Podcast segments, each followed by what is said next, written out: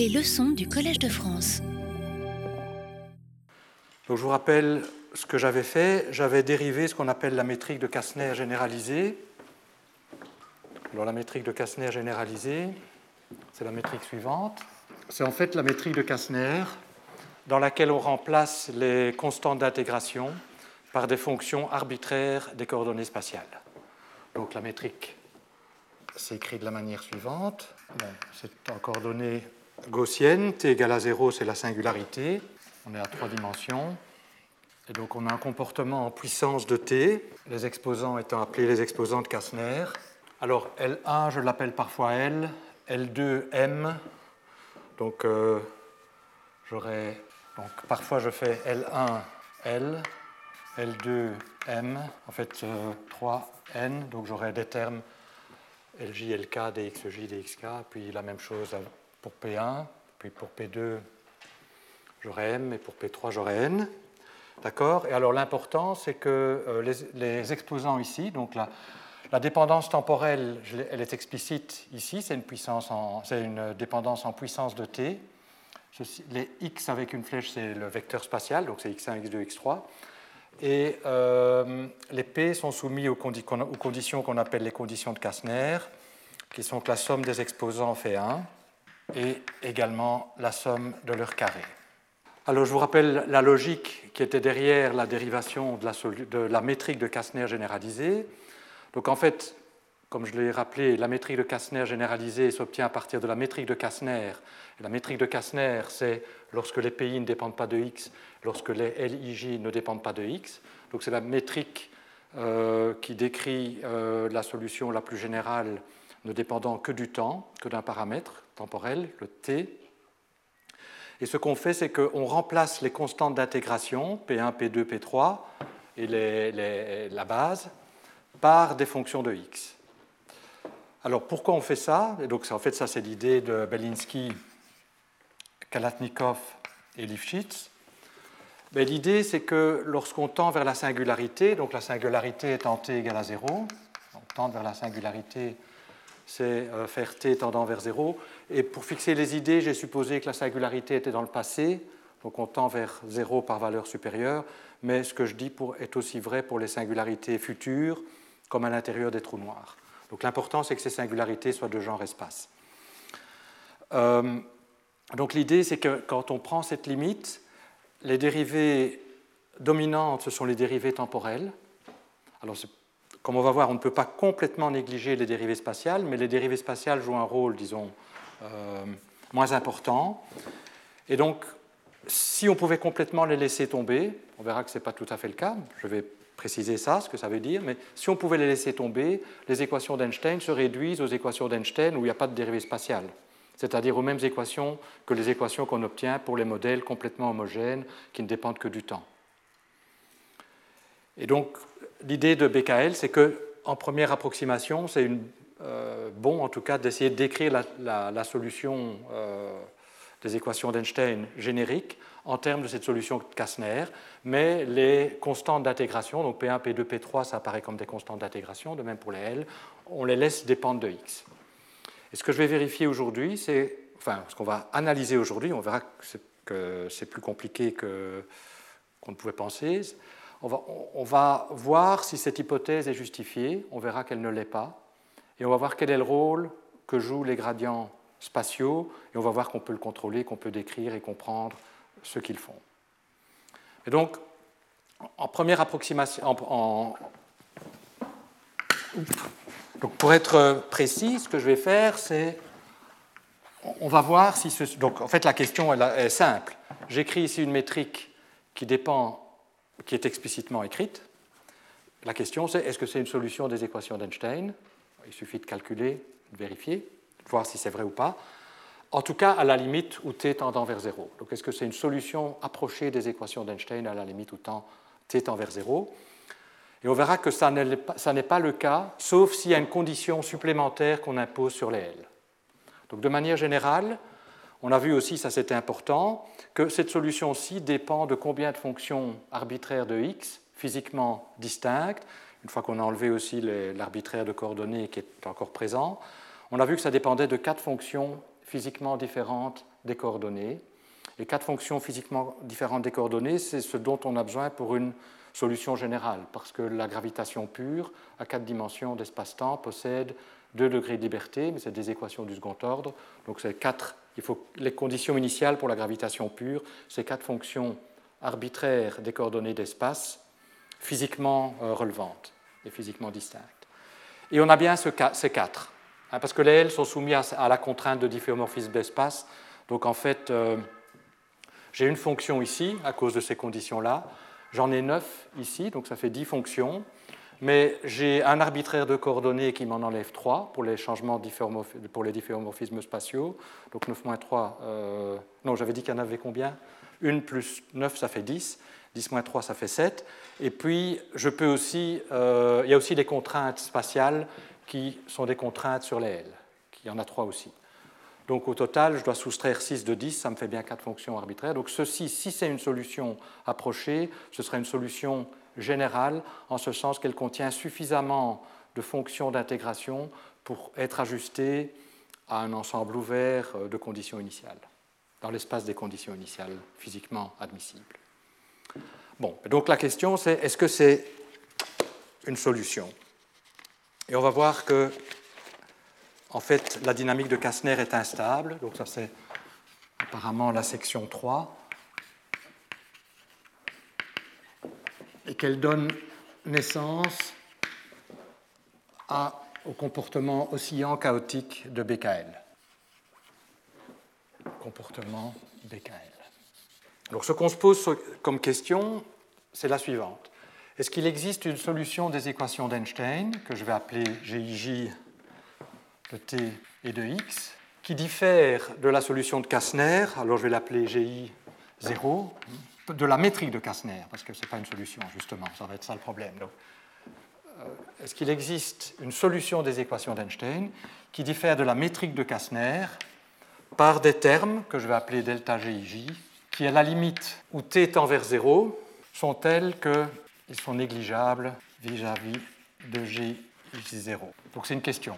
Donc en d'autres termes, si je vous donne les GIJ0, est-ce que vous pouvez trouver une solution des équations d'Einstein qui diffère de ce que je vous ai donné par des termes qui, à la limite où on tend vers la singularité, sont négligeables? Oui? C'est Kastner, c'est là, c'est ceci. Donc je vais, généralisé. Hein, ça dépend de. On, cherche à être général, donc enfin à avoir des solutions générales. Donc c'est ceci. Et pour analyser cette question, ben, alors oui, d'abord, euh, il faut être un peu plus précis. Euh, je suis en train de comparer deux tenseurs, donc ce n'est pas composante à composante, hein, parce que je pourrais avoir par exemple des composantes nulles ici, des composantes non nulles, mais ça ne veut pas dire que ce n'est pas négligeable. Donc en fait, ce qu'il faut faire, c'est euh, diagonaliser par exemple delta GIJ par rapport à ce tenseur-ci qui est défini positif, donc on peut diagonaliser. Il faut que les valeurs propres, il faut que les invariants soient petits. Il faut que les valeurs propres soient très petites. Et les valeurs propres qui vont dépendre de t en général doivent tendre euh, vers 0 quand t tend vers 0. Hmm. Donc c'est ça que ça veut dire, hein. ce n'est pas composante à composante. Hein. Et c'est en valeur absolue aussi que j'écris pas. Donc il faut que les valeurs propres soient petites en valeur absolue euh, et, à la limite où t tend vers 0, tendent vers 0. Alors, pour euh, analyser cette question, on va, euh, ben, examiner, on va utiliser la théorie des perturbations et voir si c'est justifié dans les équations d'Einstein. Et parmi les équations d'Einstein, on sait qu'il y a les équations de contrainte, qui sont des contraintes sur les conditions initiales, donc ce n'est pas celles-là qui vont nous poser des problèmes, mais il y a surtout les équations dynamiques. Donc on va regarder les équations dynamiques. Je vous rappelle que les équations dynamiques, elles prennent la forme en termes du tenseur kappa que j'ai introduit la semaine passée, mais dont je vais rappeler la définition, la forme suivante. Alors, kappa, c'est EIJ, donc euh, c'est juste la dérivée temporelle de GIJ. Donc G0, hein, je devrais mettre. En général, c'est de la métrique GIJ. Donc il y a aussi un développement de perturbation euh, de kappa. Alors, racine de G, c'est le déterminant de la métrique euh, spatiale, et RIJ, c'est la courbure de la métrique spatiale. Donc, ça ne fait intervenir que des dérivées spatiales. Hmm? Courbure de la métrique spatiale GIJ. Donc ici, j'ai une métrique spatiale qui est définie par cela, mais de manière générale, en coordonnées gaussiennes, la métrique d'espace-temps s'écrit moins dt carré plus GIJ dxi dxj. Donc c'est le GIJ spatial qui euh, définit euh, ces quantités ici. Donc ça, ce sont les équations d'Einstein dynamiques en termes euh, des variables de la métrique et de ses, dérivés. Et donc, ce qu'on se pose comme question, ben, on va développer ceci selon cela. Alors, à l'ordre 0, donc ça c'est l'ordre 0, ça c'est l'ordre 1, et puis on, fait pareil pour les équations, on développe à l'ordre 0, l'ordre 1, etc. Et on regarde si, ça a un sens de faire ce développement. Alors, à l'ordre 0, ben, euh, la métrique à l'ordre 0, elle obéit aux équations qui viennent lorsqu'on laisse tomber la courbure. Donc pour voir si l'ordre 1 peut être introduit de manière cohérente, de manière à avoir ceci, on va voir si les équations où ici je mets l'ordre 1 et là je, garde l'ordre, je, prends la courbure de l'ordre 0, me donnent une solution à l'ordre 1 qui obéit effectivement à cette propriété. Donc je vais appliquer euh, cette idée. Donc je vais, à l'ordre 0, donc ça c'est, des équations de Kastner, hein, la donc ceci à l'ordre 0, euh, je mets un 0 au-dessus, point, c'est égal à 0. C'est ça qu'on a résolu. Hein. Donc quand on fait le développement, je vais avoir ici le premier ordre, donc, que je vais noter delta racine de g kappa ij point. Donc la dérivée porte sur tout. Hein. Est-ce que, donc je dois résoudre ça, moins 2, et je dois prendre ceci à l'ordre 0. Hein, c'est la théorie des perturbations classiques. Donc ça, c'est ce qui vient après. Puis on, peut continuer le développement. Donc les termes doivent être de plus en plus petits, mais on va voir que si déjà à l'ordre 1, on a un problème, ben, on a un problème. Euh, donc on va, regarder, on va essayer de voir si ces équations me donnent une solution delta GIJ qui effectivement obéit à cette condition. Et on va voir que ce n'est pas le cas en général. Hein. donc je, vous je devance le, raisonnement. Alors, ceci, c'est c'est une équation qui me donne la dérivée temporelle de la perturbation en fonction d'une source qui est calculée à l'aide de la métrique non perturbée, hein, développement de perturbation habituelle. Alors, on doit évaluer ceci et puis il faut intégrer par rapport au temps. Alors, heureusement, c'est quelque chose qu'on peut faire et qu'on peut faire parce que la métrique appelons la métrique de Kastner généralisée, la métrique non perturbée, a une dépendance temporelle en, puissance. Donc quand on va calculer, donc on sait d'ailleurs racine de g, c'est t.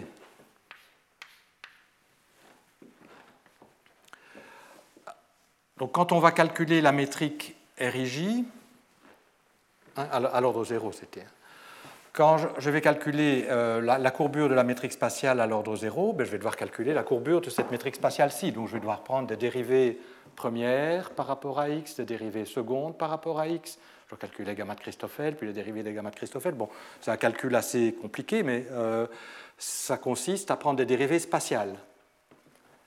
Et donc si j'ai quelque chose qui est, qui est en puissance de t, quand je vais prendre des dérivées spatiales par rapport à x, je vais garder des puissances de t je peux aussi introduire éventuellement des logarithmes. Quand je dérive ceci par rapport à x, bon ça c'est l'exponentielle de logarithme de t fois 2px, quand je dérive par rapport à x, je vais avoir aussi des logarithmes. Donc typiquement, ceci, ça va contenir des puissances de t, une certaine puissance alpha, des puissances t logarithme de t, peut-être que si on prend deux fois la dérivée, on peut avoir des logarithmes de t au carré, peu importe. Donc le membre de droite de cette équation, c'est des puissances de t et des puissances de t avec des logarithmes. Et je dois prendre la primitive. Je dois intégrer. Et ce qui m'intéresse, c'est les ordres de grandeur. Donc les coefficients numériques ne m'intéressent pas trop. Et je souhaiterais que t alpha, la primitive, ben, c'est 1 sur alpha plus 1, t alpha plus 1.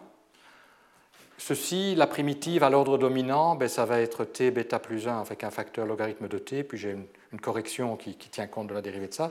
Mais donc on voit que à l'ordre dominant, la primitive de ceci, quand j'intègre ça, je vais euh, ça revient à multiplier par t, avec des facteurs numériques euh, dont je ne vais pas m'embarrasser, puisqu'on va faire ici une évaluation des, ordres de grandeur. Ah, si c'est négligeable, 5 fois quelque chose de négligeable est négligeable aussi. Donc les facteurs multiplicatifs, j'en tiens pas compte. Donc l'intégration de cette équation-là va me donner que la perturbation en ordre de grandeur, c'est de l'ordre de t fois racine de g RIJ. D'accord? Alors vous pourriez dire, oui, mais il faut peut-être faire attention si alpha égale à moins 1 ou bêta égale à moins 1, euh, il y a des logarithmes, mais en fait, ça, n'arrive pas, on peut regarder, et même si ça arrive, ce n'est pas générique. Donc génériquement, on n'aura pas la puissance moins 1. On, peut contrôler ce qui se passe dans ce cas-là aussi, c'est un peu plus, plus laborieux, mais c'est pas, euh, je ne vais pas le faire ici. Et donc typiquement, on aura ceci comme euh, ordre de grandeur. Alors, quel est l'ordre de grandeur? Donc il faut maintenant comparer ceci à, ce que ça vaut sur la solution non perturbée. Et ça, on a vu que, euh, ben, on le voit de cette équation-ci, ça se comporte comme une constante. Donc il faut comparer ça aux constantes. Donc il faut que ceci soit petit vis-à-vis des constantes, puisque ça, je dois le comparer à la valeur à l'ordre zéro. Et ça, on a intégré Kastner. On sait que ceci, c'était en fait c'est ce qui fait apparaître les exposants de Kastner. Donc, il faut comparer ça à, la même quantité pour la solution non perturbée, c'est-à-dire qu'il faut que ceci donc, soit négligeable vis-à-vis des constantes.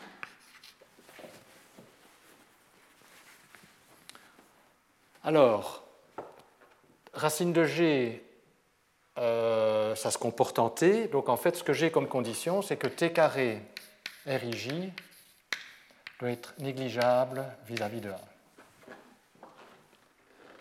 Et donc en valeur absolue, hein, j'écris pas, mais donc c'est euh, moins, 3 millions, c'est pas bon. Hein. Donc c'est, euh, je prends en valeur absolue. Euh, bien, et donc là, et ça c'est une question à laquelle on peut répondre. RIJ, ça se calcule, c'est le RIJ de la métrique non perturbée. Hein, donc peut-être je, je, devrais écrire systématiquement à 0. Ça, c'est le RIJ de la métrique de Kastner généralisée. Donc, je peux calculer le, RIJ de la métrique de Kastner généralisée, je vais avoir une certaine expression, et je peux voir si c'est vrai ou si ce n'est pas vrai. Si c'est vrai, la métrique de Kastner généralisée est une solution approchée des équations d'Einstein. Si ce n'est pas vrai, il faut faire quelque chose. Hmm? Alors, un calcul un peu pénible, puisqu'il faut faire le calcul de RIJ, mais direct, c'est-à-dire il suffit de faire tourner la machine, calcule les Christoffel, les, les, les Ricci, montre en fait que dans RIJ, il y a des termes dangereux, c'est-à-dire des termes qui n'obéissent pas à cette condition. Donc si on fait ce calcul, donc je ne vais pas faire le calcul. Ah oui, j'avais dit que j'aurais peut-être des notes, je ne pense pas que j'aurai des notes, mais comme je suis de très près euh, le livre que j'ai écrit avec Belinsky sur le sujet, qui lui-même repose sur des, articles de revue euh, de Belinsky, Lifshitz et Kalatnikov, euh, et d'autres articles de revue. je ne vais pas avoir de notes écrites, je vous réfère à ça si vous avez vraiment envie de voir les calculs. donc, le calcul de la courbure spatiale associée à cette métrique-là, qui est lourd, mais pas conceptuellement compliqué, montre que dans cette expression-ci, il y a des termes que je vais appeler des termes dangereux, c'est-à-dire des termes qui violent cette condition. Et quelle est leur structure? Eh bien, il y a d'abord les termes. Ben, je vais écrire la structure des termes dangereux. Alors, il faut que je précise ce que c'est. Euh, alors, quelle notation j'ai utilisée? Je, vais préciser la notation. Hein. Donc il y a des termes qui obéissent à cette condition-là, je ne les écris pas. Et puis il y a des termes qui, potentiellement n'obéissent pas à cette condition-là, en fait il y en a toujours un qui n'y obéit pas, et que j'écris. Donc ceci, ce n'est pas tous les termes dans la courbure, c'est uniquement les termes que j'appelle dangereux, et comment j'appelle le dernier, zeta carré. Ou on a la chose suivante, oméga, c'est euh, la dérivée extérieure de, de L, donc c'est L, J, I, projeté sur MI, NJ. Puis on a la même chose pour psi. Donc c'est MI, J moins M, J, I, NILJ, etc. Delta égale à NIJ moins NJI euh, LI Donc c'est des, fonctions qui ne dépendent que des, que des L. Rappelez-vous, les L, on les appelle parfois LMN. Donc ça, ce sont des termes qui apparaissent dans cette expression-là. Alors vous vous souvenez que les conditions de Kastner impliquent qu'il y a toujours au moins un exposant négatif. Ce qui veut dire, et on, on va supposer que c'est P1, le plus, que le plus petit c'est P1. On, les a, on, a, choisi la base de manière à ce que euh, le plus petit soit P1. Oui, ça me permet aussi de rappeler une formule que j'ai donnée la semaine passée, là, il y a 15 jours, qui va être utile, qui est une paramétrisation des exposants de Kastner en termes d'un paramètre U. Je crois que j'ai donné cette paramétrisation. Euh,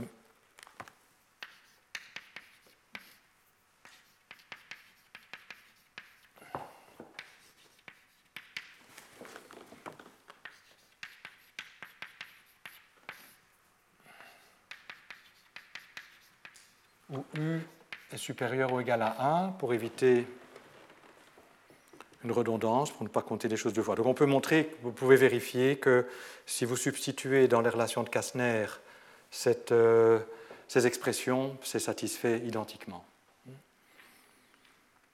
Et la, condition ici, on l'impose parce qu'en fait, on peut montrer que P1, et comme j'aurais besoin de ça aussi, je vais l'écrire, P1 de 1 sur U, euh, c'est P2 de U, si j'ai bonne mémoire il suffit de le vérifier, hein, mais.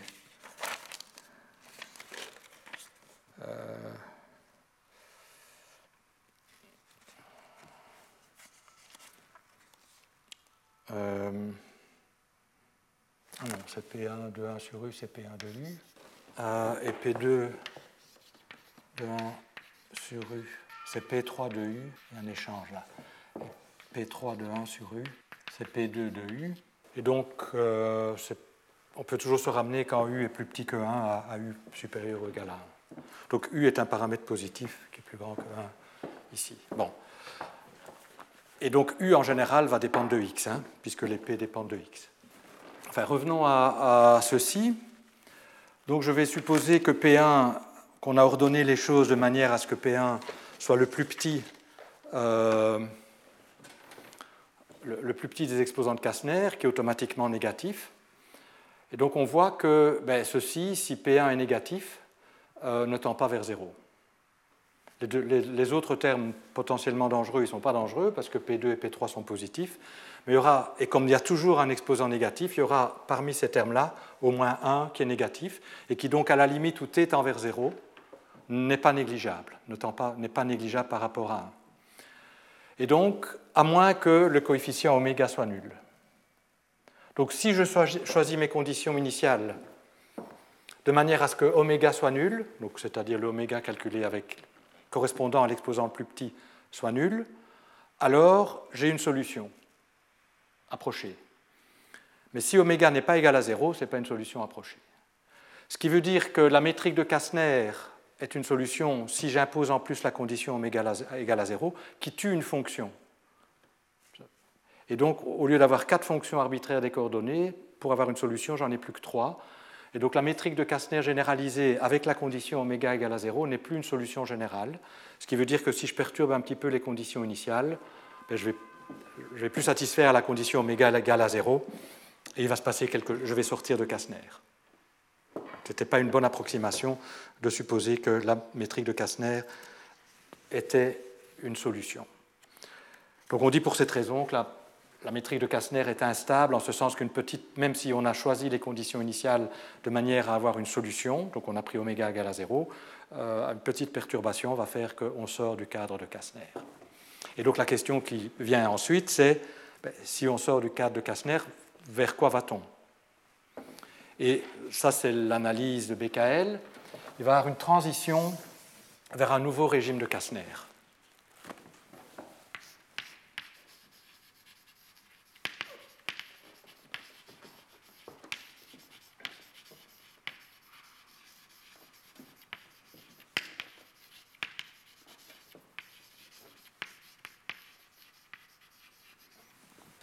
Donc on, se dit la chose suivante. Donnons-nous une métrique de Kastner généralisée en t égale à t0, à un instant que j'appelle l'instant initial.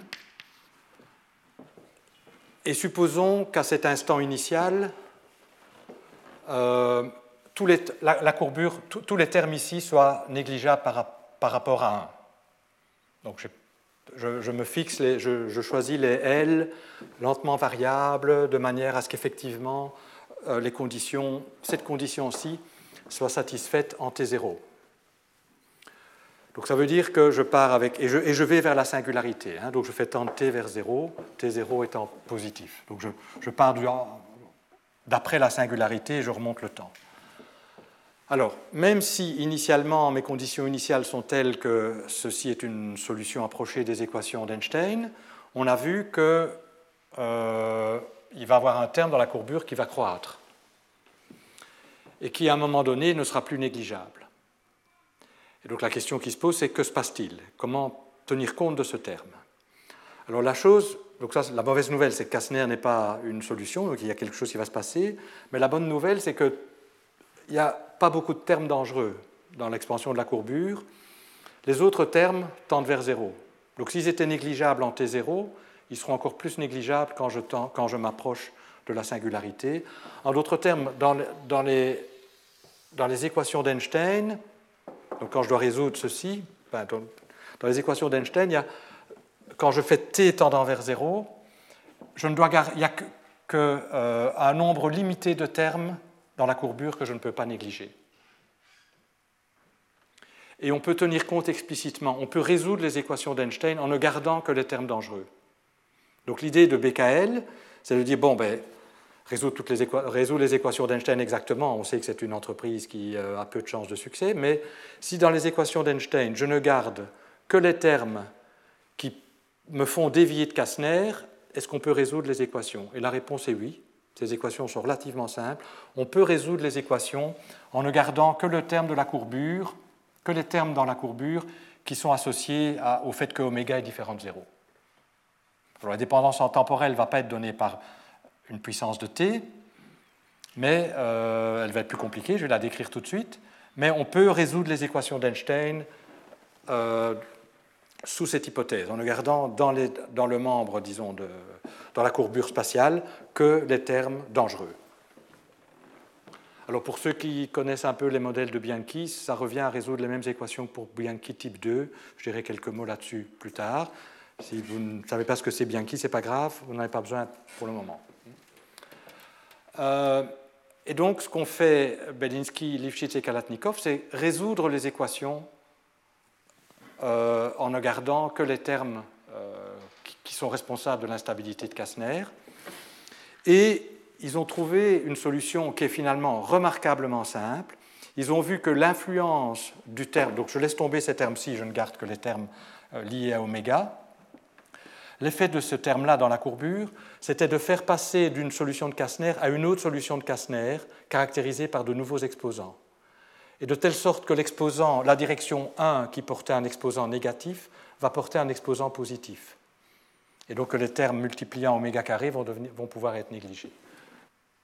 Donc ce qu'ils ont montré, c'est que ce qui va se passer, c'est que donc on, part, disons, en t égale à t0 avec un comportement en t2p1, t2p2, t2p3.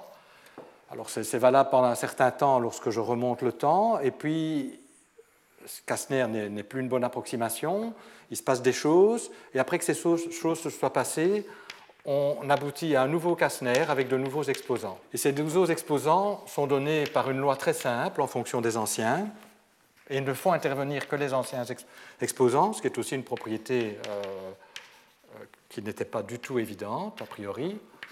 Et donc voici la loi.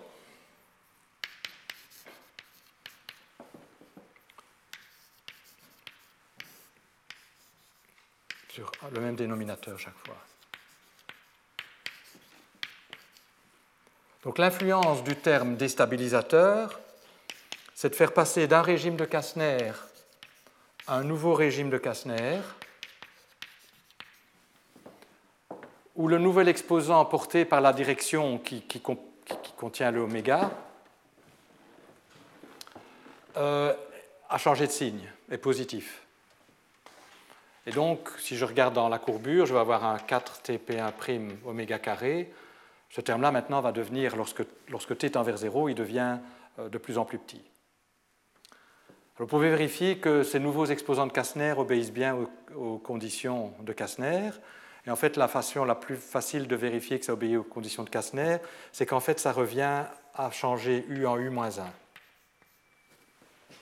Tant que U est supérieur ou égal à 2, et c'est U va en 1 sur U-1 si U est inférieur à 2.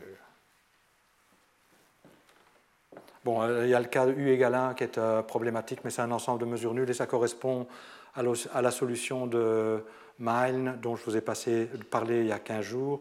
On va, supposer que, bon, c'est un ensemble de mesures nulles, on, va supposer que U n'est pas entier pour se simplifier la vie. Sinon, c'est une analyse plus fine qui est nécessaire, mais qui ne change pas qualitativement la description que je vous donne ici.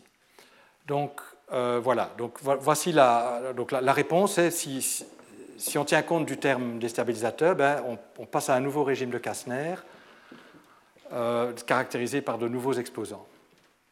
Mais parmi ces nouveaux exposants, bon, peut-être que P'1 ne sera plus négatif, mais parmi ceux-ci, il y en a un des deux qui est négatif puisque les conditions de Kastner sont satisfaites. Ce qui veut dire que le terme correspondant qui pouvait être négligé précédemment, donc soit en psi, soit en zeta. Supposons que ce soit P'2 qui est négatif. Si P'2 est négatif, ben, ça veut dire que ce terme-ci va maintenant, ne sera plus négligeable. Et donc ce terme-ci ce terme va croître, croître, bon les autres décroissent, mais donc ce terme-ci va à nouveau déstabiliser le nouveau Kastner. Donc on avait un Kastner initial, on a un premier Kastner avec des P'1, P'2, P'3. Mais à nouveau, la courbure, si on a pris une métrique de Kastner généralisée euh, tout à fait quelconque, ni oméga, ni psi, ni zeta ne sont nuls. Et donc, il y aura d'autres, donc c'est d'autres termes dans la courbure qui vont prendre le relais et être dangereux, puisqu'il y a toujours un exposant négatif, quoi qu'on fasse.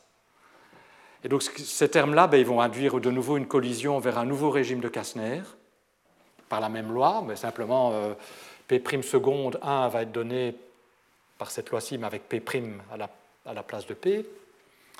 P'2 pareil, P'3 euh, P, seconde 3 pareil. Et donc on va avoir un, troisième régime de Kastner qui va s'installer. Mais ce troisième régime de Kastner va avoir à nouveau un exposant négatif. Peut-être ce sera de nouveau cette direction-ci, peut-être ce sera cette direction-ci. Et le terme correspondant dans la courbure va devenir le terme qui prend le relais et qui déstabilise à nouveau ce nouveau Kastner. Et donc la description qu'on a, c'est une description en termes de euh, régime de Kastner, euh, et on prend t tendant vers 0, et t, le temps propre est un très mauvais temps pour décrire ce phénomène, parce que quand t tend, vers 0, il y a toujours un, régime de Kastner qui en suit un autre. Donc il y a en fait une infinité de régimes de Kastner. Un temps qui est mieux, au lieu du temps t, c'est le temps, euh, en fait on, verra pourquoi euh, plus tard, c'est le logarithme du temps propre. C'est même mieux de mettre un signe moins, comme ça ça tend vers le futur. Euh, on a l'habitude à regarder plutôt les limites comme ça plutôt que des limites vers le bas, bon, enfin ça peu importe. Si vous prenez le temps logarithmique, c'est beaucoup mieux pour décrire le phénomène, parce que ce temps est étiré, et on a une infinité d'oscillations de, des exposants de Kastner. Alors on parle d'oscillation pourquoi? Donc rappelez-vous, donc, le phénomène est le suivant. Donc on a en fait, quand on, part avec des conditions de Kastner générales, donc sans aucune contrainte sur oméga, psi ou zeta, ce qui se passe est qu'on va avoir une infinité de régimes de Kastner quand on tend vers, la singularité. Et ce régime de succession d'une infinité de, de, de, solutions de Kastner est appelé régime oscillant pour la raison suivante. Quand un exposant est négatif, t exposant P1, euh, pour t tendant vers 0, croît. Donc il y, a, une direction, celle qui porte l'exposant négatif, qui est étirée, puis les deux autres sont comprimés. Mais il y a un échange entre compression puisqu'il y a un échange des exposants de Kastner entre directions. Donc une direction, les, longueurs vont être tantôt étirées, tantôt comprimées, tantôt étirées, tantôt comprimées, et donc on va avoir une oscillation, c'est ce qu'on appelle le régime oscillant de Belinsky, Kalatnikov et Lifshitz. Alors ce régime oscillant euh, euh, a des propriétés chaotiques assez fortes, je vais dire quelques mots maintenant et puis on, comprendra pourquoi plus tard. Euh, et donc on l'appelle aussi parfois le régime oscillant chaotique de BKL. On va voir que cette, alternance d'exposants de Kastner a des propriétés chaotiques que je décrirai plus en détail plus tard, mais il y avait une question. Oui.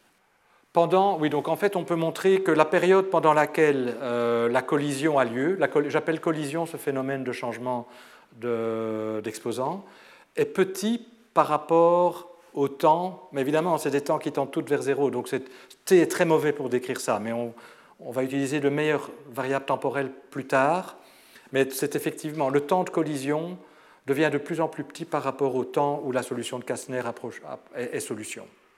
Oui, ben, c'est vrai qu'en termes de temps propre, tous les temps tendent vers zéro, donc il faut, comparer donc, euh, ce qui tend plus ou moins vite vers zéro. On va voir qu'en fait, et ça, ça va être l'objet de la leçon prochaine, on peut réécrire ceci en termes de billard euh, dans l'espace hyperbolique et d'un billard fixe, donc là où on s'est libéré du fait que tout tend vers zéro, un billard fixe. Et on va voir que euh, Kastner correspond au mouvement libre entre deux murs et que euh, cette transition se décrit en termes de collision contre les murs. Et donc là, on voit bien qu'à la limite, effectivement, le temps de collision par rapport au temps où Kastner est valable, euh, en tout cas, à la limite, ça tend vers zéro. Mais c'est vrai qu'ici, on ne le voit pas. Il faut faire des calculs plus raffinés, ce que d'ailleurs BKL ont fait. Donc l'article de BKL est très très fouillé du point de vue calcul, ils ont montré qu'effectivement, le, temps euh, de validité de Kastner par rapport au temps euh, où il y avait ce changement d'exposant devenait de plus en plus grand. Le rapport tend vers l'infini. Mais c'est vrai que c'est une, question. Il y a aussi un autre phénomène que je ne vais pas discuter ici, qui a une lente rotation. Donc on appelle ça les axes de Kastner. Il y a aussi, la base ne reste pas fixe, mais elle tourne légèrement. Et à nouveau, ils ont fait des calculs, ils ont montré qu'on euh, pouvait être plus précis à ce propos-là.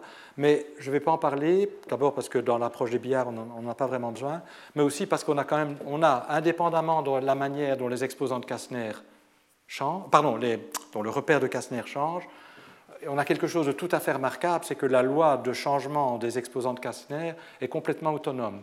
Les nouveaux exposants de Kastner ne dépendent que des anciens et de rien d'autre. Alors, il y a un certain nombre de choses que je voudrais dire avant de euh, parler d'introduction de, matière et de passage à des dimensions supérieures. C'est que oui, c'est intéressant quand même d'exprimer les choses en termes de U.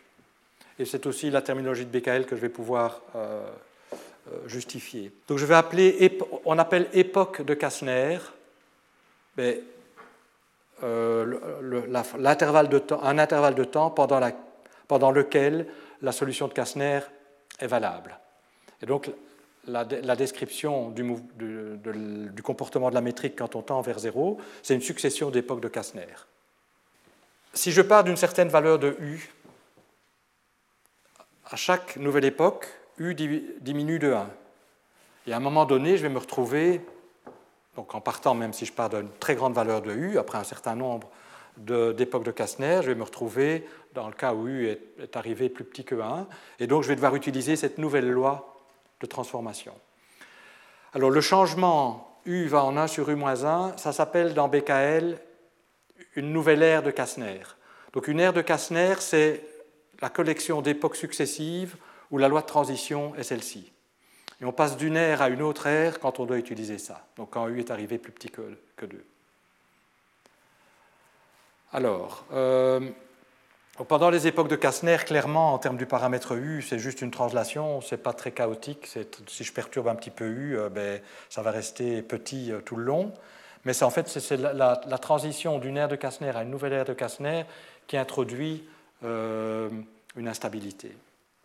Mais avant même de parler de ça, il y a une chose que je voudrais dire, c'est que pendant une ère de Kastner, où j'utilise cette loi-ci, vous voyez que, euh, oui, j'aurais dû dire, la, euh, quand je dis que c'est U va en U-1, je dois être plus précis. C'est P'1 euh, est égal en fait à P2 de U-1. P'2 est égal à P1 de U-1. Ah, il y a un échange des exposants positifs et négatifs. P3 par contre, c'est P'3, c'est P3 de U-1. Et donc, pendant une ère de Kastner, l'échange des exposants positifs et négatifs se fait juste entre deux directions. L'autre reste toujours positive. P3, le plus grand exposant, reste le plus grand exposant.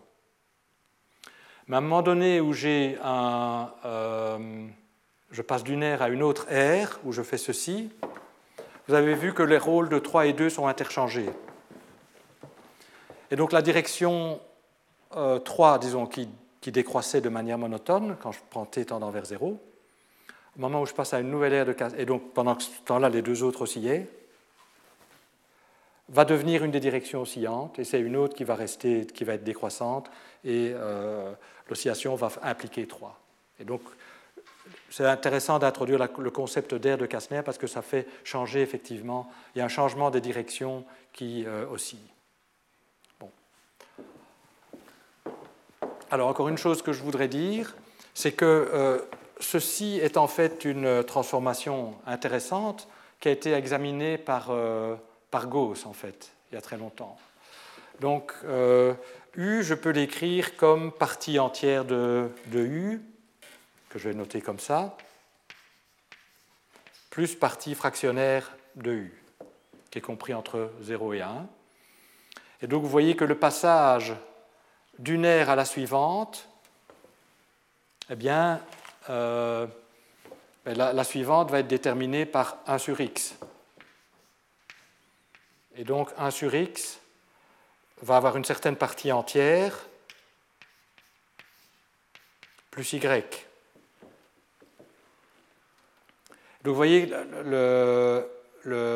c'est intéressant d'examiner la transformation qui envoie x sur y par cette relation-ci puisque ça, c'est chaque fois la, longueur de l'aire de Kastner suivante. Bon, euh, de, de l'aire de Kastner, c'est en fait déterminé par la partie entière de 1 sur x, mais il va rester quelque chose qui va déterminer la longueur de l'aire de Kastner d'après. Et donc cette euh, application qui envoie un nombre compris entre 0 et 1 sur la partie fractionnaire de 1 sur ce nombre, c'est une application que Gauss avait déjà étudiée. Et c'est une application qui clairement est telle que euh, ben, il y a une instabilité des conditions initiales, parce qu'en fait, quand on passe de x à 1 sur x, on étire les choses. Et en fait, cette, application a des propriétés euh, chaotiques intéressantes qui ont été analysées euh, en détail. Déjà, Gauss avait déterminé la distribution stationnaire, puis ça a été analysé plus en détail par l'école russe, par Kalatnikov, Lifshitz. Et il y a deux Lifshitz en fait. Lifshitz avait un frère mathématicien qui, était, euh, euh, qui, a, qui, a, contribué à étudier de manière plus précise cette transition d'air en air, calculer toute une série de valeurs moyennes, la valeur moyenne de la longueur d'une aire, etc., euh, dans la distribution stationnaire. Donc il y a des tas de propriétés chaotiques intéressantes que je ne vais pas développer ici parce qu'on va retrouver le chaos dans l'approche billard hyperbolique. Je pourrais dire très peu, mais je dirais quand même un petit peu plus. Et donc voici donc l'image qui se dégage de cette analyse de BKL. Et je dirais que c'est quand même, en tout cas, un résultat que moi je considère comme extrêmement important quand on se rappelle que les équations d'Einstein sont extrêmement complexes et extrêmement difficiles d'obtenir une solution exacte. Et ici, ils ont été capables de décrire un comportement qui est générique, en ce sens qu'il fait intervenir un nombre de fonctions d'espace arbitraire égal au nombre de fonctions dont on a besoin pour euh, euh, s'ajuster à euh, n'importe quelle condition initiale. Alors évidemment, il y a des problèmes. Donc ils ont ce qu'on appelle une solution générale qui est stable par perturbation. Il y a peut-être d'autres comportements généraux qui existent. Ça, bien entendu, c'est une, analyse plus compliquée qu'ils n'ont pas faite. Mais ils ont en tout cas la description d'un comportement générique du champ de gravitation au voisinage d'une singularité cosmologique qui finalement apporte certaines simplifications, qui euh, euh, dépend, comme j'ai dit, du nombre de fonctions de l'espace nécessaire pour avoir une solution générale. Et finalement, ce comportement est relativement simple, parce que même si on ne peut pas négliger les dérivées spatiales, on peut néanmoins se ramener en chaque point à un système d'équations qui ne font intervenir que les valeurs des p en ce point. Et donc on a une sorte de on a une description effective où les différents points sont découplés. Donc c'est pas à strictement parler, ça n'est pas juste de dire qu'on peut négliger les gradients, ils sont très importants, c'est eux qui sont responsables de ces changements des exposants de Kastner, mais néanmoins on peut en tenir compte d'une manière où, euh, effective où les, les, différents points sont découplés, puisqu'on fait apparaître ici que les P au même point. Et donc on a une description finalement euh, compliquée parce que c'est chaotique, mais qui ne fait intervenir qu'un nombre fini de degrés de liberté en chaque point. Et donc c'est quand même, pour moi, c'est un résultat remarquable sur la nature des équations d'Einstein. Et donc cette intuition que les, dérivées spatiales pouvaient être négligées n'est pas correcte, mais euh, conduit à une description quand même où on peut dire des choses. Donc voilà, donc ça c'est BKL. On va revenir à BKL plus tard en termes de billard. On va voir que ceci a une description plus simple et peut-être plus intuitive en termes de billard plus tard, mais je voulais quand même vous donner l'approche historique parce que je pense qu'elle est importante, qu'elle est remarquable aussi parce qu'elle est assez euh, ardue et lourde, mais bon, voilà, on arrive à une description finalement relativement simple. Je vais commencer la semaine prochaine, la, oui, la description en termes de billard. Je voudrais, je pense que je n'aurai pas le temps de commencer cette semaine s'il est billard, mais euh, je voudrais parler maintenant de l'influence de la matière sur le comportement BKL et aussi sur de ce qui se passe quand on change les dimensions d'espace-temps. Est-ce qu'on peut étendre BKL en dimension 5, 6, 7, 8, 9, 10, etc. Que se passe-t-il? Alors, à nouveau, la meilleure description, je pense, est en termes de billard. Et donc, je vais me contenter ici de considérer des cas, un cas très précis comme matière, c'est un champ scalaire et puis on regardera la gravitation en, termes, en, dimension plus élevée. Donc on va coupler, donc en principe ce serait intéressant de considérer aussi, et BKL l'ont fait, euh, un champ électromagnétique, mais on va, je vais regarder explicitement ici que champ scalaire. Je vous dirai peut-être quelques mots sur le champ électromagnétique. Alors on peut voir que suivant le type de matière qu'on couple, et aussi si on change les dimensions.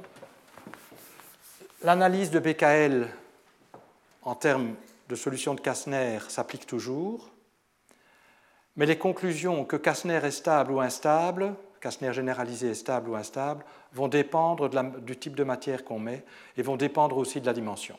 Donc ça c'est la conclusion. Donc, donc le comportement oscillant va parfois disparaître pour faire place à un comportement de Kastner monotone jusqu'à la singularité, sans changement des exposants de Kastner. Mais donc, l'approche de BKL est toujours valable, mais la conclusion qu'on a un comportement oscillant de BKL peut dépendre de la matière et de la dimension. Donc je dis ça parce que parfois dans la littérature, on dit que BKL n'est pas correct en présence d'un champ scalaire. BKL est correct, mais on va voir que l'effet du champ scalaire, justement, c'est de euh, rendre Kastner généralisé stable mais, on peut toujours raisonner en termes de Kastner généralisé, qui est à mon avis un des grands apports de BKL. Alors, euh, commençons peut-être par le champ scalaire, puis je parlerai de ce qui se passe en dimension euh, plus élevée. Euh, donc, Einstein plus scalaire. Donc brièvement, les, équations d'Einstein avec champ scalaire, ben, ça se dérive de l'action où je couple un champ scalaire à. Donc j'obtiens l'action de Einstein-Hilbert comme, comme, comme à la leçon passée, bien sûr. Donc là, c'est la courbure d'espace-temps. C'est le déterminant de la métrique d'espace-temps. Et puis j'ai le champ scalaire je prends l'action de Klein-Gordon. Alors, euh, on va à nouveau se placer dans un système de coordonnées euh, de Gauss en mettant la singularité à t égale à 0. Donc on suppose qu'il y a une singularité de genre espace, on la met en t égale à 0, et on construit son système de coordonnées de Gauss à partir de la singularité. Et on va examiner les équations d'Einstein dans ce système de coordonnées. Alors vous vous rappelez les équations d'Einstein, il y a des équations de contrainte, il y a des équations dynamiques, et je vous avais dit, on a cette séparation en équation de contrainte et en équation dynamique parce que l'action est invariante par difféomorphisme. On avait vu qu'il y avait des identités, identités de Bianchi qui découlaient de la variance par difféomorphisme et que ces identités impliquaient nécessairement que parmi les équations, il y en avait qui n'allaient pas contenir toutes les dérivées, euh, dérivées temporelles secondes. Pour que les identités puissent être satisfaites, ce sont les équations de contrainte qui ne contiennent que les dérivées premières par rapport au temps euh, des champs. Et puis il y a les équations dynamiques qui vont contenir les dérivées secondes euh, de la métrique spatiale, puisque je suis placé dans le système de coordonnées de Gauss, par rapport au temps. La variance par difféomorphisme, elle subsiste quand je couple un champ scalaire, donc je vais de nouveau avoir des équations de contrainte et des équations dynamiques. Alors les équations de contrainte, ce sont les équations euh, comme, précédemment, G00 égale à 0 et G0i, bon, je ne sais plus, jamais mis au-dessus ou en dessous, peu importe. Euh, en coordonnées de Gauss, c'est facile. Euh, et puis les équations dynamiques, c'est des équations purement spatiales. Ce n'est pas d'ailleurs zéro, puisque j'ai un, tenseur d'énergie-impulsion. On va peut-être mettre ça comme ça. Donc ça, ça va être les équations de contrainte. Et puis euh, G, G, J.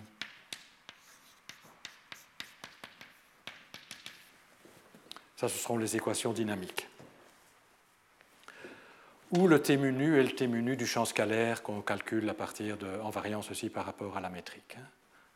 D'accord? Donc je ne vais peut-être pas l'écrire nécessairement. Laissez-moi peut-être aller tout de suite au résultat. Donc les équations dynamiques, en fait, sont les équations intéressantes parce que... Euh, ah oui, donc, en fait, le, raisonnement va être le même. Donc il y a une singularité en t égale à 0.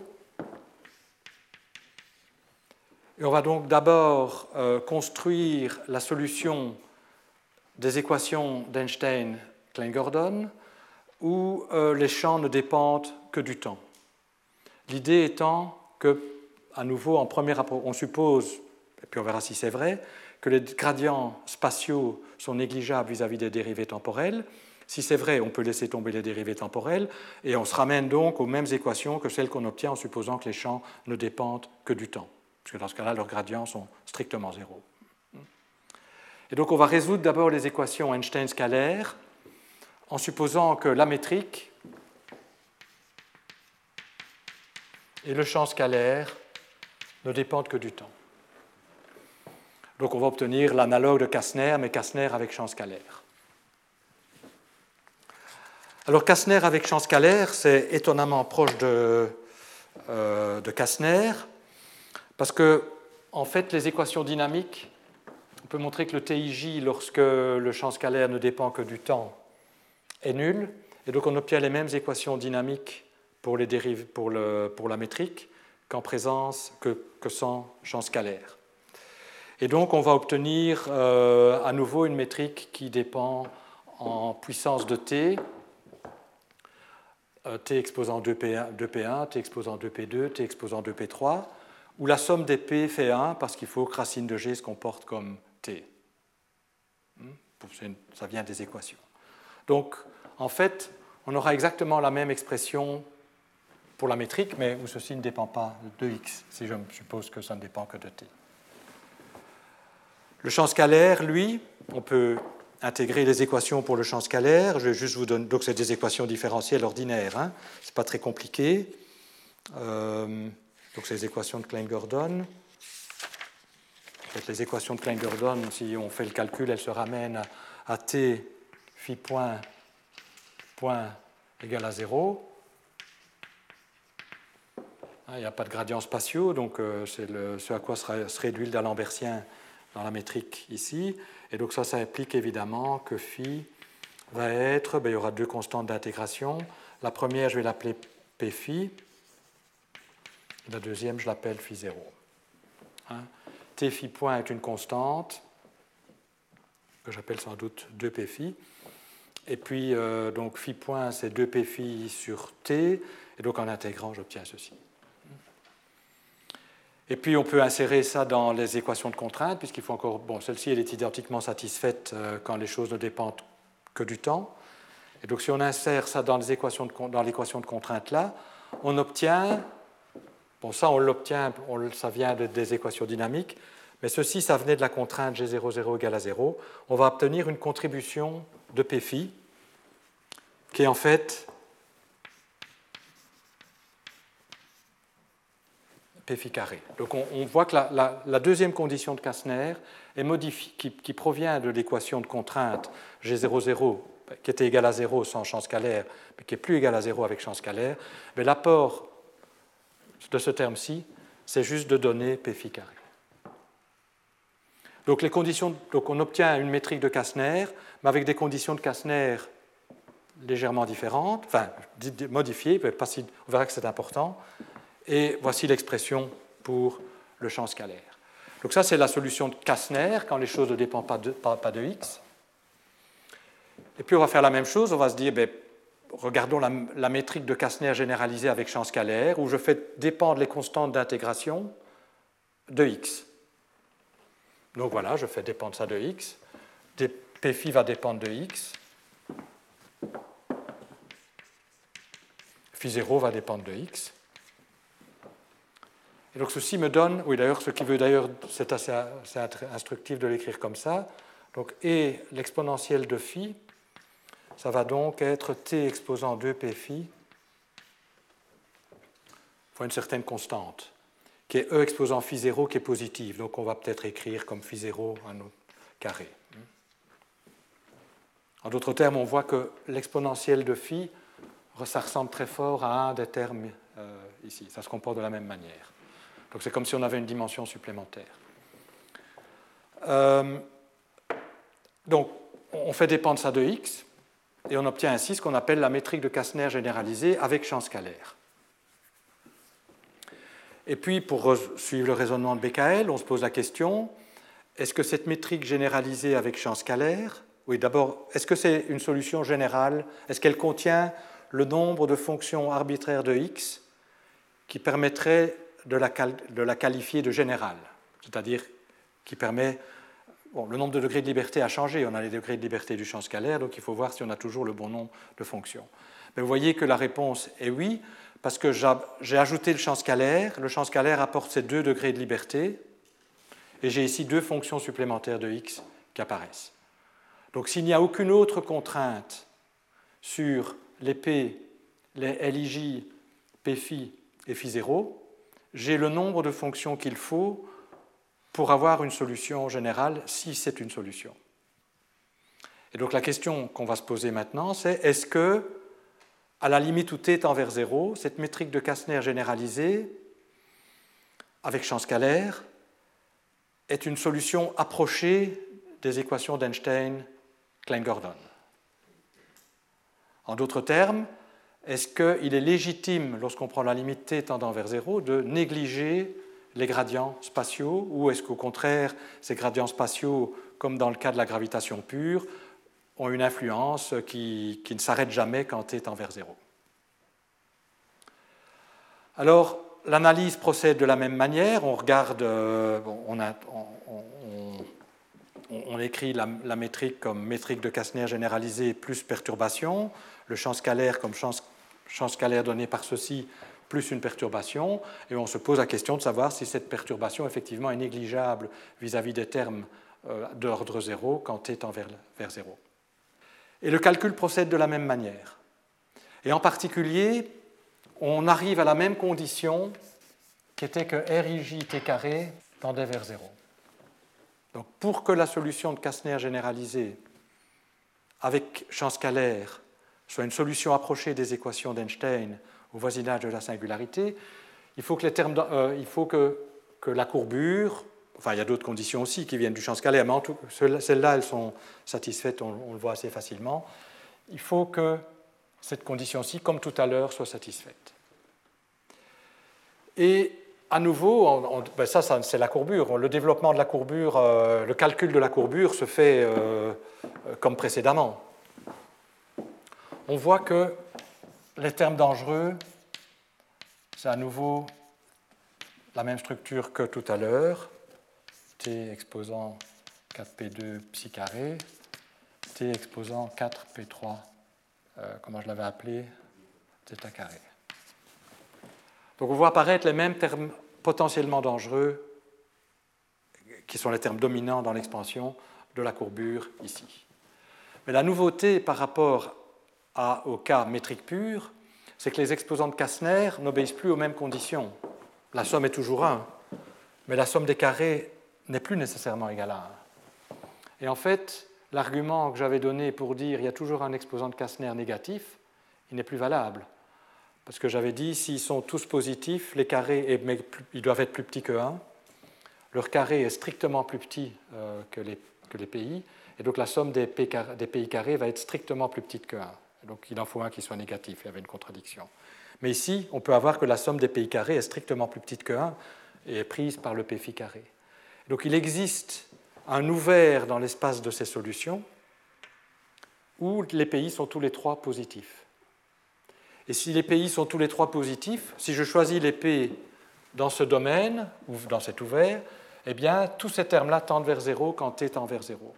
Donc, une, une métrique de Kastner généralisée avec euh, champ scalaire où les PI sont dans euh, la région où ils sont tous les trois positifs est asymptotiquement une solution quand t tend vers zéro. C'est une bonne approximation. On peut négliger les dérivées euh, spatiales. et, le régime oscillant disparaît. Maintenant, on peut se poser la question, supposons que je prenne des conditions initiales où les PI ne sont pas tous positifs, où il y a un P1 qui est négatif et puis les deux autres sont positifs. On peut montrer que ce qui va se passer, à nouveau l'analyse en termes de billard est assez évidente. Donc ici, je vais simplement vous donner le résultat, mais qui a été examiné par euh, Belinsky et Kalatnikov.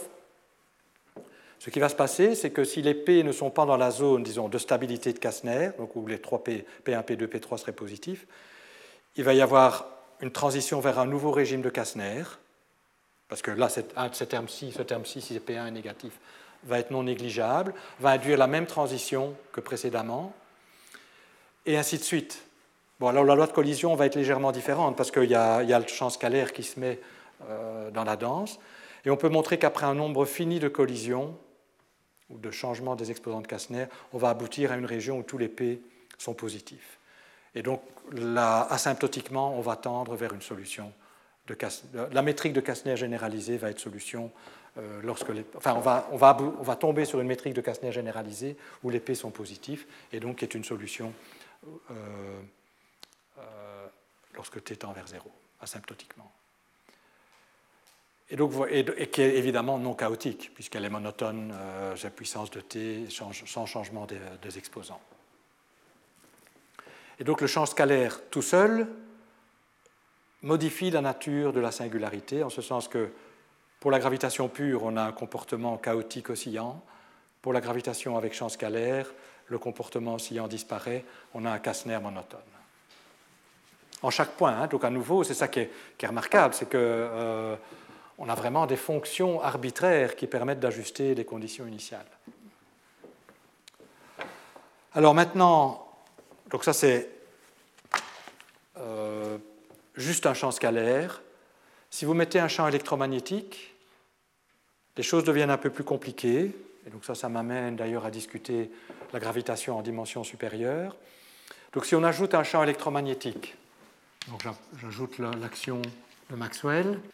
Mais puisque j'ai un champ scalaire, je peux coupler, je peux coupler au, champ scalaire. Donc si je modifie mon système en ajoutant un champ électromagnétique, eh bien on peut voir que selon la valeur de lambda, et à nouveau ça a une interprétation très simple en termes de billard, selon la valeur de lambda, si lambda est suffisamment grand, on peut rétablir le comportement oscillant. Donc vous voyez que la matière peut avoir une influence non, négligeable. Donc, si lambda est égal à 0, le champ électromagnétique va juste s'inscrire dans, dans Kastner généralisé. Mais si euh, on prend une valeur de lambda suffisamment grande, lambda critique, euh, on peut rétablir le comportement oscillant. Donc selon la valeur du couplage au, dilaton du champ électromagnétique, euh, on peut avoir comportement oscillant ou pas comportement oscillant. À nouveau, ça a été analysé par euh, Belinsky et Kalatnikov il y a très longtemps, mais à nouveau aussi, on peut le comprendre tout de suite en examinant les billards correspondants, ce que je ferai la semaine prochaine, comme je l'ai dit. Mais déjà, on peut voir euh, que le champ électromagnétique peut changer la conclusion concernant Einstein scalaire sans rien d'autre en examinant la gravitation en dimension supérieure. Si la gravitation à cinq dimensions est chaotique, a un comportement oscillant, on sait que par réduction dimensionnelle, ça va me donner Einstein scalaire et un f menu avec une certaine valeur de lambda qui correspond à la, à la réduction dimensionnelle.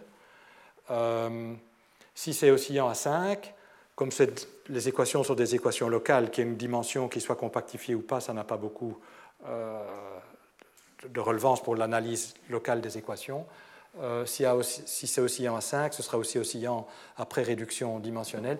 Et donc, le, on voit que le couplage au dilaton est important.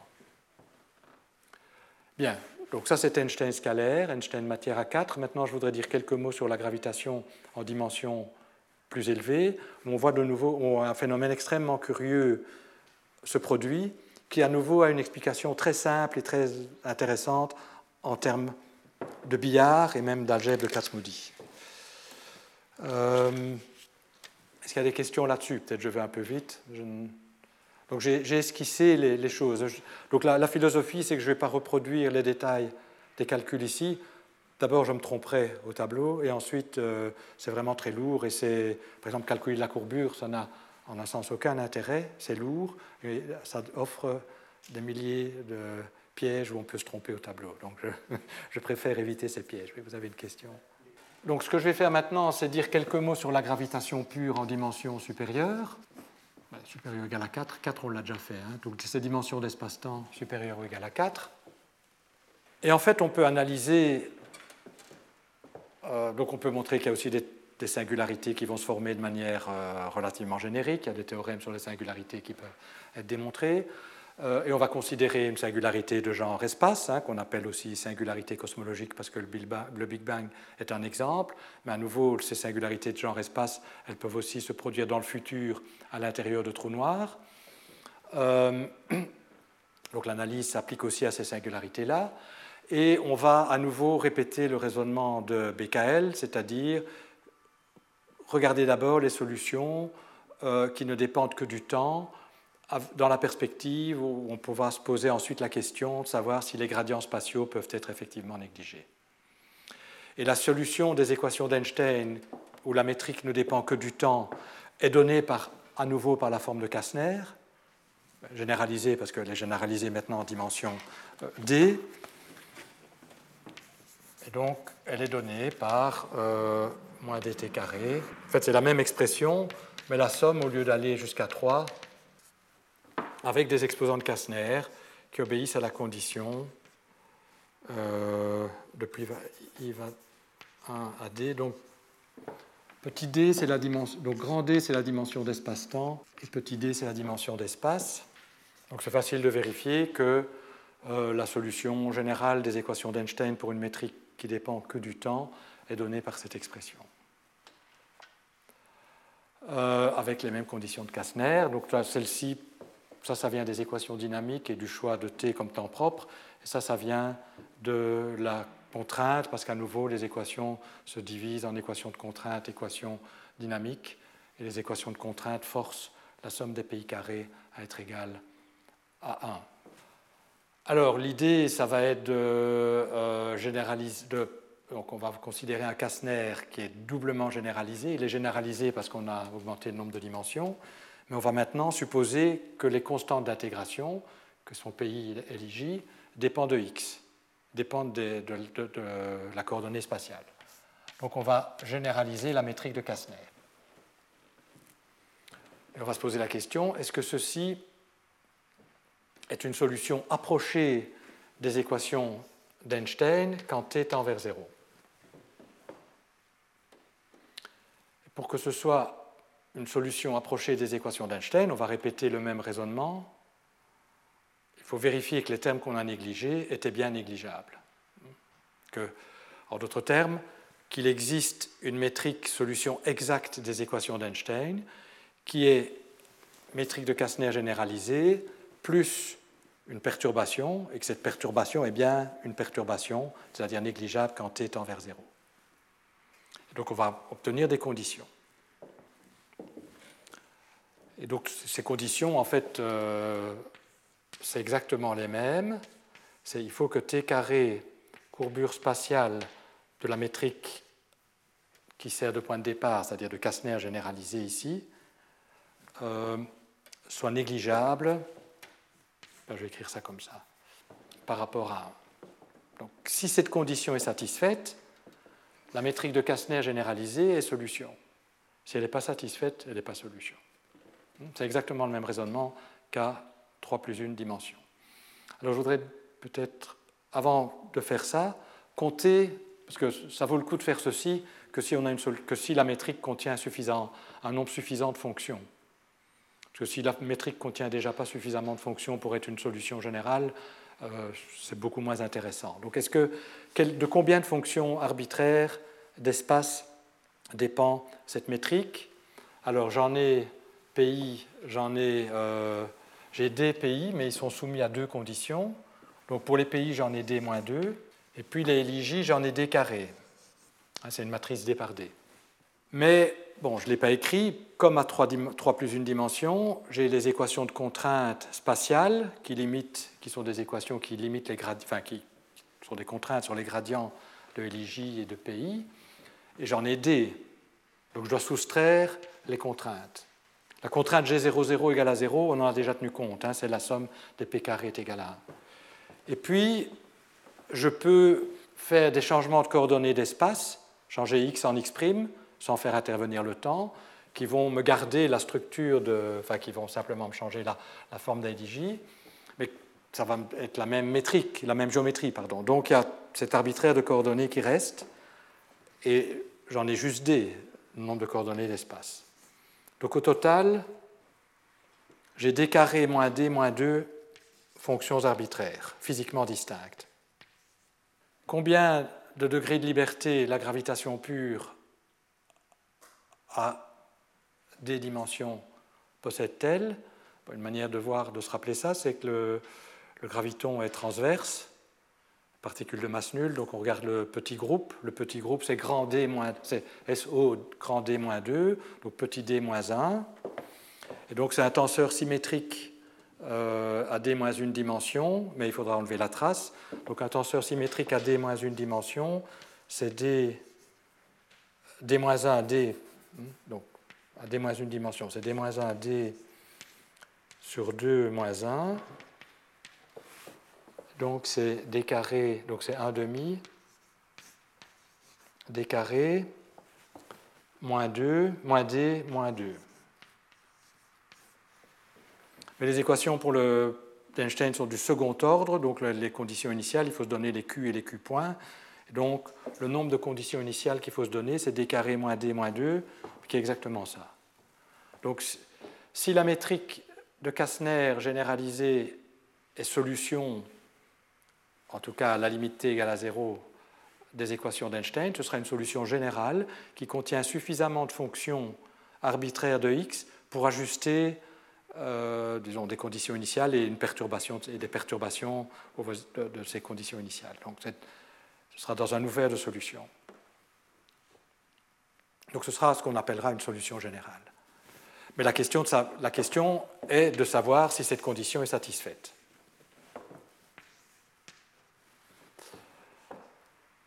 Alors, on peut refaire le calcul, c'est le même calcul que. Euh, essentiellement le même calcul qu'en dimension 3 euh, plus 1, donc en dimension 3, puisqu'ici on a des dimensions d'espace. Et si on fait le calcul de ceci, et qu'on regarde juste les termes dangereux, les termes qui potentiellement peuvent ne pas être euh, négligeables à la limite où t tend vers 0, on voit qu'à nouveau, ça va être une somme de termes. Alors en fait, on, euh, ce que j'avais appelé oméga, euh, psi et zeta, c'était essentiellement le carré des, des coefficients de spin dans la base euh, non holonome des L. Donc on va voir apparaître la même chose ici. Donc c'est l'analogue euh, de ce que j'ai appelé oméga, mais on a plus, on a plus, un plus grand nombre de dimensions, fois t. Et au lieu d'avoir juste les exposants de Kastner, on a des formes linéaires en les exposants de Kastner qui apparaissent. que je vais tout de suite expliquer. Donc les, termes dangereux, c'est lorsque les trois indices sont différents. Quand ils sont égaux, il y a aussi des termes qui apparaissent, mais ils, se comportent euh, beaucoup moins méchamment, si je puis dire, lorsque t est envers 0. Donc j'écris ici que les termes euh, dangereux. Et j est différent de k. Donc ils font apparaître euh, l'analogue des, coefficients de spin de, la base non holonome qu'on avait vu apparaître à trois dimensions, avec des puissances de t ces puissances de t, c'est des formes linéaires en les exposant de Kastner, et donc qui sont, donc à nouveau, i est différent de j, i est différent de k, et j est différent de k. Alors ces deux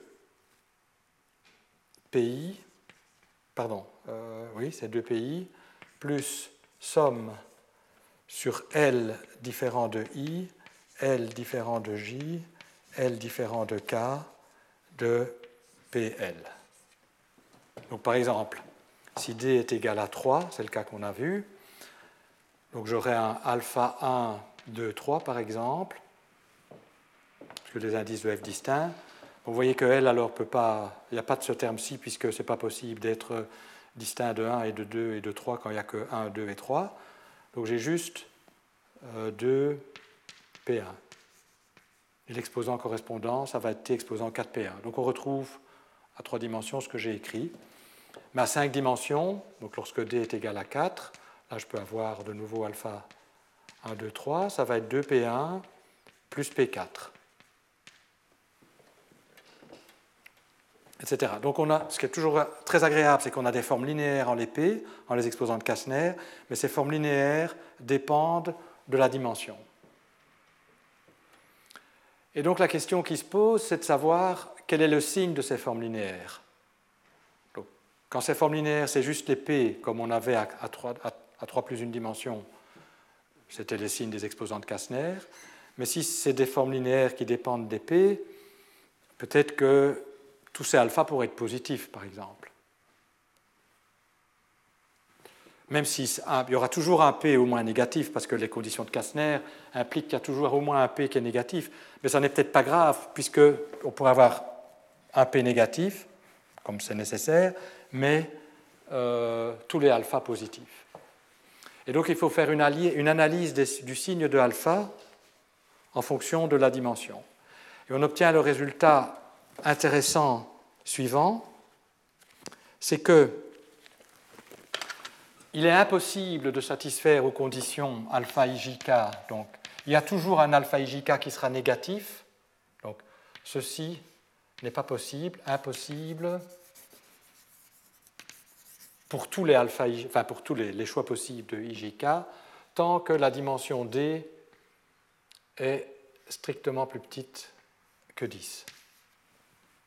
Mais à partir de D supérieur ou égal à 10, c'est-à-dire D supérieur ou égal à 11, il existe une région. Donc, ceci, ça s'appelle la sphère de Kastner. C'est une sphère. Hein. Ceci me définit une sphère que vous coupez avec un, hyperplan. Donc, topologie, c'est toujours une sphère à une dimension plus petite. Donc, on appelle ça la sphère de Kastner. Il existe un ouvert sur la sphère de Kastner où tous les alpha IJK sont positifs. Alors, ça, c'est un résultat qui a été obtenu il y a très longtemps et c'est un résultat qui a une expression. Alors c'est un peu mystérieux. D'abord, euh, ce n'est pas une dimension tout à fait innocente. 10 et 11, on peut se poser la question euh, est-ce que c'est, à quoi ça correspond? Et en fait, il, se fait qu'en termes d'algèbre de Kasmoudi et de propriété d'algèbre de Kasmoudi, ceci est absolument limpide à comprendre. Donc, mais comme je veux laisser un peu le suspense, je ne vais pas vous dire euh, comment ça. Mais donc, quand, le résultat a été obtenu, ça a paru. Ça, c'est un résultat qui a apparu euh, absolument mystérieux, correct, on peut le vérifier, mais mystérieux. Pourquoi 10 Pourquoi d'abord ça, ça, devait changer de signe? Enfin, Pourquoi ça devait être possible à partir de certaines dimensions Pourquoi c'est justement à 10 euh, Et il se fait qu'en termes de propriété d'algèbre de Kasmoudi, c'est une propriété absolument euh, claire. Et donc ça, c'est ce que je vous et qui d'ailleurs est à l'origine de du lien qui, va être fait avec les, symétries cachées. Mais euh, avant de parler de ça, donc, on voit que, à nouveau, changer la dimension, ça peut changer la nature de la singularité de genre-espace. Parce qu'au-delà, à partir du moment où tous les exposants de Kastner, euh, pas, les exposants de Kastner, les exposants de Kastner, il y a toujours un qui est négatif, mais à partir du moment où on peut choisir toutes ces formes, toutes ces formes linéaires euh, positives, on pourra construire. Donc si les pays obéissent à ces conditions-ci, ceci est une solution des équations d'Einstein en dimension d, d plus 1, euh, qui est asymptotiquement correcte à la limite où t est envers 0. Et on peut à nouveau montrer que si on démarre d'une zone où cette, condition-ci n'est pas remplie, après un, nombre fini de collisions, donc il y aura le même phénomène. Si ces conditions-ci ne sont pas remplies, il y a, une rotation, il y a un changement d'exposant de Kastner. L'exposant le plus dans, enfin le, où on transfère. Donc l'idée, c'est qu'on essaye toujours de se débarrasser de la direction qui porte le, la direction qui porte le alpha IJK négatif, essaye de s'en débarrasser. Donc il y a une collision qui se passe. Et, mais le problème, c'est que s'il y en a toujours un qui est négatif, il y aura toujours une direction qui portera un exposant alpha IJK négatif. Hein. C'est comme un sparadrap, il y a toujours quelqu'un qui, qui l'attrape, comme le capitaine Haddock dans l'avion. Euh, bon, je ne sais pas si la, culture de Tintin, c'est encore généralisé, mais bon, donc il y, a, toujours une, direction qui porte euh, l'exposant négatif. Mais à un moment donné, euh, si on est dans ce cas-ci, on va avoir un certain nombre de collisions et puis tous les exposants alpha et seront positifs. Et donc on a Kastner jusqu'à t égale à 0. Kastner généralisé jusqu'à t égale à 0. Voilà, donc ceci vous donne un peu un panorama de la situation, mais vous voyez en particulier lorsque d est égal à 4, c'est-à-dire lorsque la dimension d'espace-temps est égale à 5, on est effectivement dans une situation qui peut être décrite comme ici, avec une certaine valeur de lambda, et cette valeur de lambda est telle qu'on a le comportement BKL oscillant. Si lambda est égal à 0, on se trouve essentiellement dominé par ceci, et on a un comportement non oscillant. Donc vous voyez que la, valeur du, couplage au dilaton peut avoir une influence importante sur le comportement oscillant. Alors pour terminer, et puis je, oui, ben ça, ça, tombe bien, je voudrais dire quelques mots sur les résultats mathématiques. Donc ici, j'ai surtout suivi l'approche un peu heuristique, intuitive de BKL. On peut se poser la question, est-ce qu'il y a des résultats plus rigoureux qui ont été démontrés depuis euh, le moment où euh, BKL ont fait leur analyse. Alors la réponse euh, euh, dépend des cas où la métrique de Kastner généralisée monotone est une solution, où la situation est plus facile à contrôler mathématiquement que lorsque c'est le comportement oscillant. Alors lorsque la métrique de Kastner généralisée est une solution, donc lorsqu'il y a un champ scalaire, lorsqu'on se trouve euh, ici, on peut démontrer, et c'est d'ailleurs l'objet, si je ne me trompe pas, du séminaire suivant donc de euh, Grigorios Fourno-Davlos, que euh, peut donner des résultats mathématiques qui, donnent une base solide à cette approche de BKL qui disent effectivement la métrique de Kastner généralisée est bien une solution approchée des équations d'Einstein en un sens, c'est une solution contrôlable parce qu'on a une expression explicite pour la métrique, valable jusqu'en t à la limite t tendant vers 0. Lorsqu'on a cette, infinité de collisions, c'est plus difficile d'établir des théorèmes parce qu'on n'a pas une forme explicite de la métrique valable à tout t. Hein. Et si en plus, comme c'est chaotique, si je change un tout petit peu l'épée, même si j'avais une forme valable pour une certaine valeur, je change un peu l'épée, elle sera plus valable et on va s'écarter de cette solution de plus en plus. Donc il est très difficile d'avoir des résultats mathématiques dans le cas oscillant. Euh, néanmoins, il y a des résultats qui ont été obtenus. Bon, il y a d'abord des résultats numériques qui soutiennent BKL, et à ma connaissance, tous les résultats numériques vont dans le bon sens. Et ensuite, il existe des modèles qui mimiquent ce comportement infiniment oscillant, des modèles cosmologiques homogènes. Euh, vous avez vu, donc ce qui était important, c'était d'avoir oméga différent de 0, psi différent de 0 et euh, zeta différent de 0. Parce qu'alors, on a chaque fois un terme dangereux et on a une infinité de collisions. il se fait qu'on peut construire des modèles homogènes, spatialement homogènes, mais où le, groupe d'homogénéité n'est pas abélien, et donc il va avoir une courbure, qui sont telles que ces trois coefficients sont non nuls, et donc qui vont imiter le comportement BKL général en chaque point. Ces modèles cosmologiques alors, portent la manière dont on classe les modèles cosmologiques homogènes, c'est par le groupe d'homogénéité. Donc, si le groupe est abélien, c'est le groupe à trois dimensions le plus simple, euh, c'est bien qu'il y a, c'est le cas euh, Kastner. Si le groupe n'est pas abélien, il va y avoir de la courbure qui est associée. Et euh, en fait, on peut montrer que ce qu'on appelle le type 2, qui est le premier cas non abélien, disons après le type 1, donc on, met juste une constante de structure non nulle euh, compatible avec les identités de Bianchi, est précisément le même cas que celui qui permet de décrire une collision, une seule collision de Kastner. Donc il y a un terme non nul, oméga, mais les autres sont nuls.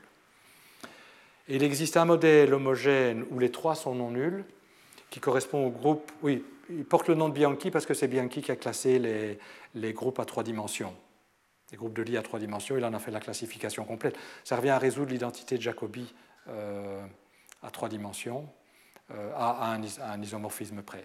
Et à 9 cas, bien qu'il 1, bien qu'il 2, bien 1. Les plus compliqués, c'est 8 et 9. Euh, et le 9, enfin, et le 8 aussi, ont ces trois coefficients non nuls. Et là, on, on a un système d'équations dérivées partielles à résoudre.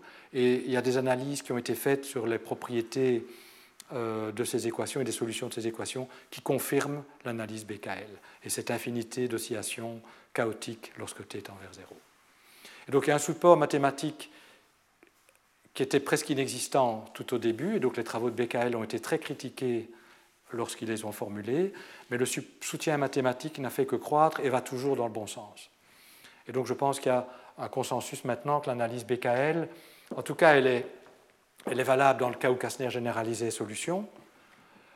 Euh, donc, elle est valable ici aussi. Donc, mais lorsque le comportement est, est oscillant, il y a aussi consensus pour considérer que les arguments heuristiques que je vous ai donnés, qui ne sont pas euh, complets d'un point de vue mathématique, sont corrects et que euh, mais démontrer complètement, rigoureusement que c'est correct, ça n'a pas encore été fait je vais les illustrer d'une autre manière, qui, a aussi sa base mathématique, mais bon, on va faire aussi certaines limites qui ne sont pas complètement euh, justifiées, même si elles sont euh, absolument intuitives et euh, qu'on peut les motiver très fortement, qui est l'approche des billards, et qui va absolument recouper les résultats que je vous ai donnés ici. Mais l'approche des billards, ce sera à partir de la semaine prochaine. Donc je vais arrêter maintenant. On a une pause d'une demi-heure. Et si vous avez des questions, c'est toujours un bon moment pour poser des questions, mais c'est encore un meilleur moment maintenant. Euh, donc n'hésitez pas. Ça peut être la fois prochaine aussi. Quand vous avez des questions, n'hésitez pas à les poser. Et donc après l'interruption, on aura un, un, séminaire qui euh, vous donnera justement un aperçu de certaines des méthodes mathématiques pour démontrer que Kastner généralisé, dans le cas où euh, c'est effectivement une solution, est bien une solution. Donc c'est c'est des problèmes d'analyse assez compliqués, mais sur lesquels les mathématiciens ont fait d'énormes progrès et c'est extrêmement euh, utile. C'est important de, voir, de savoir que ça existe. Voilà. Retrouvez tous les contenus du Collège de France sur www.colège-2-france.fr.